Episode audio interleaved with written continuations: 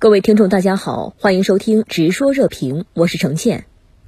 美国总统拜登说，欧美已经达成团结，欧盟也将援助乌克兰。那么，美欧在外交上真成了统一战线了吗？主持人好，拜登呢与欧洲主要领导人的视频对话，以及此后啊，美国总统说呀，我们的立场完全一致。仍然呢，它是一种外交技巧，或者说呢是权宜之计，目的呢是来吓人，希望呢阻止俄罗斯对乌克兰。可能的军事行动，在对待乌克兰问题上，美国和欧洲两大国德国、法国已经有明显的分歧。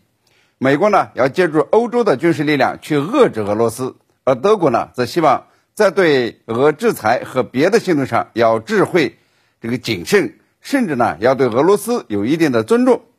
法国呢则提出要努力在欧洲内部解决乌克兰危机，争取呢通过谈判来缓和。这个俄乌边境紧张，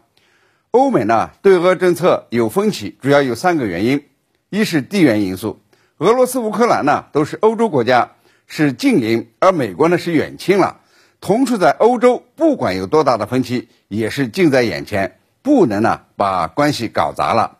二是经济因素，俄罗斯和欧洲的经济是密切的关联，尤其是能源，欧洲百分之四十的能源是依赖于俄罗斯。那么加上历史上形成的经贸关系，那么欧洲和俄罗斯的依从度是相当的大，而美国呢与俄罗斯的经济联系就不怎么密切。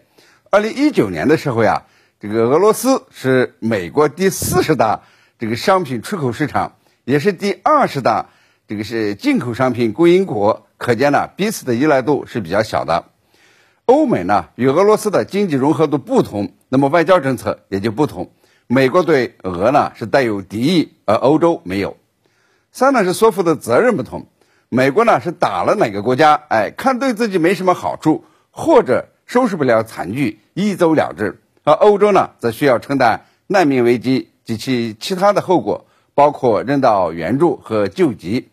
伊拉克战争、阿富汗战争、北非、中东战争都是一样的，美国呢可以开溜，甚至不顾欧洲国家的要求自行撤退。而欧洲呢，就得承担难民危机及其他的责任，甚至呢被美国背后捅刀。你比如说呢，这个呼截胡法国潜艇订单，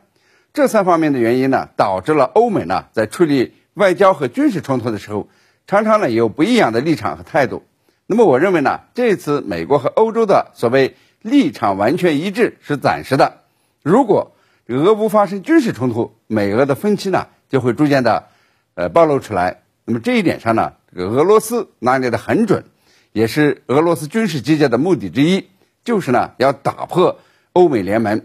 我估计明天的俄乌法德巴黎会议以后，欧美分歧呢就会显现出来。巴黎会议呢也是能否外交解决乌克兰危机的最后机会。